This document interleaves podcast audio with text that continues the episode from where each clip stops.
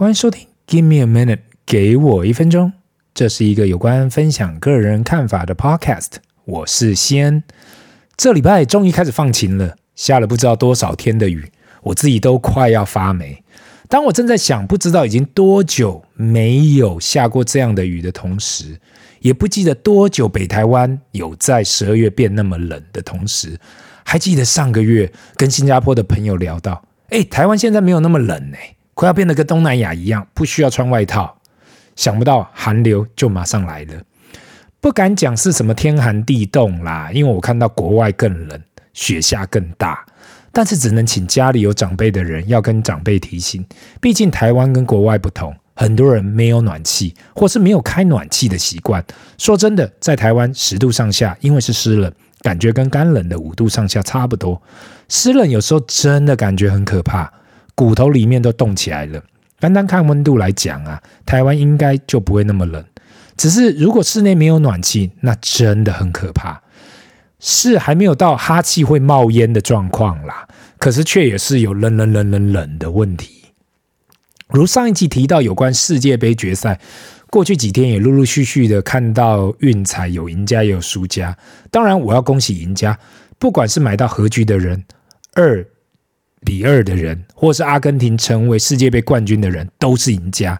我过去就提过了，运彩其实就跟价外的选择权一样，越不可能发生的赔率越高，越可能发生的赔率越低。如果真的有什么爆冷门，还是想都没想的事情发生，通常就会有大赔率。所以对我来讲呢，这只是娱乐消遣的一种，我不会建议大家都去买运彩发财，就跟我不会建议大家去买价外的选择权概念一样。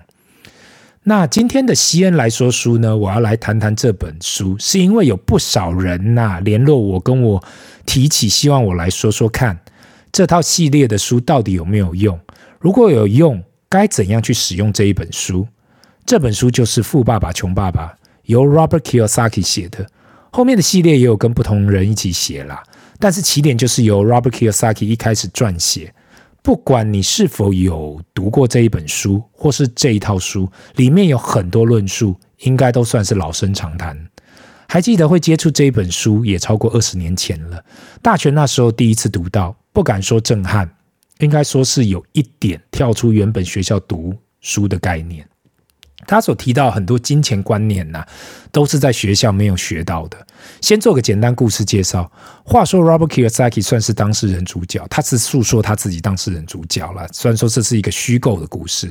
从小在夏威夷长大，他所讲到他小时候有两个爸爸，一个是他亲生的爸爸，算穷爸爸；一个是他最好朋友的爸爸，算富爸爸。在这里说到他的亲生爸爸是穷爸爸，也不是真的穷啦。而是他爸爸是在一间好的大学毕业后，找了一份很好的工作，就这样上班。可是最后这辈子却为了财务担心。而富爸爸却没有读很多书，可是透过创业及投资，在人生的下半场，从来不用为了钱而烦恼。现在二十来年后回来呀、想翻这本书啊，我肯定要说，作者真的有打中很多读者的心态。或许很多人没有读很多书，或是去上很好的大学，却可以拿这本书出来讲。啊，读书没用啦！我过去碰过很多人跟我提到这件事情，也被呛了很多次。我先跳出来注解一下我的想法，我自己的想法啊。我觉得读书肯定有用处，只是问题出在人不是仅仅去读书就好，你要去思考到底你读这些书啊，对你自己有什么用处？如果你认为我去了这所好学校，拿了一个好学位，我这辈子就稳稳的，不好意思哦。这世界实在太残忍了。我对很多人的建议就是，不能够说读书就对，也不能说不读书也可以。重点还是在于解决问题的能力。你要在尽量在你人生的上半场、前半场的时候，学习怎样用有限的资源去解决问题，然后在人生的下半场运用这个能力。那回归到《富爸爸穷爸爸》这一本书呢，或是整个。整套系列呢，其实环绕着几个主要的观念。不管是富爸爸如何变成财富自由的，或是穷爸爸犯了几个财务上的错误，今天就让我们重温一下这本书，顺便加上二十来年后我怎样去看这样的观念。那第一个观念，他所提到的就是有钱人不为钱工作。这句话应该是 Robert Kiyosaki 最经典的一句话。The rich don't work for money, they make their money work for them。这句话我到现在都还在咀嚼，因为我自己都还在学习。过了二十年后，我发现中文也有类似的讲法：人有两条腿，钱有四条腿。人追钱难，钱追人易。不管是英文或是中文，其实讲的就是，如果只是靠工作赚了钱，单单把钱储蓄起来是没有用的。因为再怎样努力工作，如果没办法把你的钱放到更会增值、更有效率、报酬效率的地方，长期来讲，你的持储蓄只会越来越少。作者有另外一句经典的话，就是 “Savers are losers”。如果有听上一集 Episode 一百零四 “Sea Change” 的听众，就会记得，过去四十年来利率一直递减。使得资产价格越来越高，通货膨胀也是，因此手上的钱越来越薄。这两年来，全世界大印钞票的状况下，大家一定感受到物价拼命上涨，导致手上的钱价值越来越少，你的金钱购买能力越来越低。这就是结论。当你发现巷口的卤肉饭涨价了，或是便利商店的茶叶蛋好像变贵了，那就是结果。因此，很多人会讲钱滚钱比较快啦，但是如何去滚，后面他会提到。第二个观念呢，是他所谓的 ESBI 象限。其实这个观念应该是过去二十年来被作者 Robert Kiyosaki 讲到老掉牙了。我还是要在这里去介绍一下，毕竟这跟第二个观念同样重要。这四个象限就是：第一，employee 一般上班族、雇员。其实这世界上绝大部分的人都是在这一块。如同你去面试找工作的时候，你的时间跟薪水都掌握在雇主的手上。今天你超努力工作的，得到了你的薪水，但如果你有一天选择不要去上班了呢？那你的收入就终止了。第二个象限，self-employee，自雇者或是专业人士，我们俗称的医生、律师、会计师，或是类似这样的自我雇者。收入相对的高，但是问题会出在当他们工作的时候会有极高的收入，可是没工作时呢，收入就没了，所以会出现在跟第一类组 employee 的概念一样，有工作才有收入。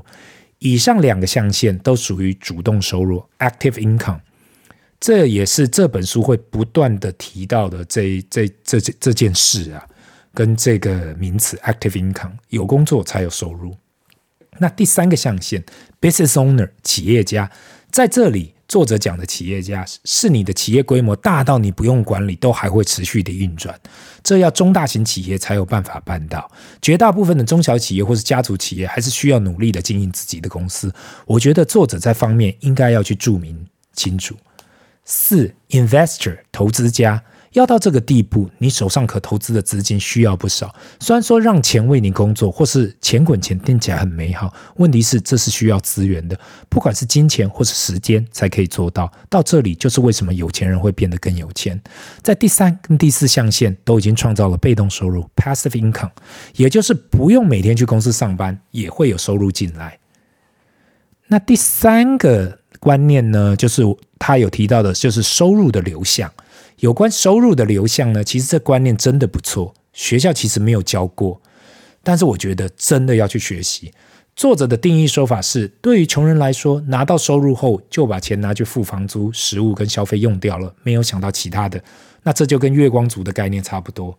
而对于中产阶级呢，他们拿到了收入后，也是扣掉了食物跟消费，但是多了房贷、车贷、信用卡这类的支出，使得他们不。得不继续努力工作来维持以上的支出。那对于有钱人呢？他们会想要先投入可以带给他们正向现金流 （positive cash flow） 或是增值的资产 （asset），再来拿剩下的去用来其他的消费。以上这个观念有点微妙，因为碰到很多人跟我提到啊，赚钱就是要花，存下来干嘛？钱再赚就有了，没花这不是很痛苦吗？但是这些人可能没想到，没有人可以工作一辈子。另外一派人问我，我已经很努力工作了，也减少了很多花费，可是我还是得过得很省啊，不敢花钱，因为存下来的都是我的辛苦钱，花了就没有了。在这天平上的两派人啊，都需要去思考一下自己的收入流向。当然啦，今天我只是简短的叙述这本书的几个重点。如果对这本书有兴趣的人，都还是可以去图书馆或者其他地方来找来看。过去很多次我有提到，不知道 Robert Kiyosaki 是本来就赚到钱呢，还是因为写了这本书打中了观众，而创造了《富爸爸穷爸爸》这间公司赚到钱。今天即使他是因为写了这本书而创了这个业，他也是照着这本书上面写的，不是吗？他成了为了一个企业家，整个公司不停地推出更多的书、更多的课程，创造了更多的营收跟收益。不管他是不是真的靠房地产致富的，或是他是靠这本书跟他的公司致富的，至少他也做到这本书所谈论的。经过了这二十来年呢，很多不同样的人跟我讲到这本书上面所提到的道理。犹太人其实几千年来长期也是在推广这样的观念，不管是创业成为企业家，或是通过投资。那我们今天不要再讲干话了，就是很直接的讲，最困难的要去克服的是如何不在意他人怎样看你的人生。如果你有自己的计划，你知道你在对的道路上，你终究会成功。但是在这条路上会出现很多不同的杂音，来自于你的父母。你的亲戚、你的同学、你的另外一半、你的同事、你的厂商跟客户，只要你想得到的，他们都会有不同的声音来阻扰你。那我最后我只能说，Good luck and keep believing in yourself。今天的分享就到这里，让我们进入 Q&A 的时间。第一个问题，先大哥你好，有听到你上一集提到 Howard Marks，他自己觉得未来的利率会保持在二到四 percent 的区间。最近呢，有很多投资老师跟达人说可以投入美国公债或是公司债，因为目前的利率很高，未来如果降息的话，会得到不错的资本利得报酬。我想要听听看你是怎样去看这一件事。如果真的要去投资的话，是要透过债券的 ETF 好呢，还是直接投资债券好呢？那首先我要谢谢这位听众哦，有听我上一集讲了什么？大家可以看到，债券今年真的是跌爆了，债券价格啦。美国利率还在升高的时候，债券就一直跌，因为债券的特性就是这样嘛。当利率提高的时候，价格就会往下掉；相反的，当利率降的时候，价格就是会往上那一个往上升。大家就目前就是在猜测啦，如果未来升息已经到顶。可能会降息的时候，这时候债券价格就会开始往上。因此，在这个时间点进场买债券、公债或是公司债，既可以锁住比较高的报酬率，就是它的 YTM，又可以在未来降息的时候得到资本利的这块。这个理论肯定是对的。其实就看每个人的配置情况。至于要买 ETF 或是直接买债呢，这两个特性完全不同。因为 ETF 是没有到期日的债券，所以对于利息的敏锐度是没有那么的高。ETF 内部会一直转仓。那对于直接购买债券呢，价格会被利率直接影响，所以就看每个人是怎样看他想要得到的风险跟报酬。大家现在就是想啊，债券已经被卖超了，那物极必反嘛，所以债券未来肯定会涨上来。至于会不会发生呢？那只能看未来 Feds 会有需要降息吗？那今天的 Q&A 就到这里。如果你有什么问题想问，麻烦留言，不要忘了按赞及订阅。Give me a minute，给我一分钟，拜。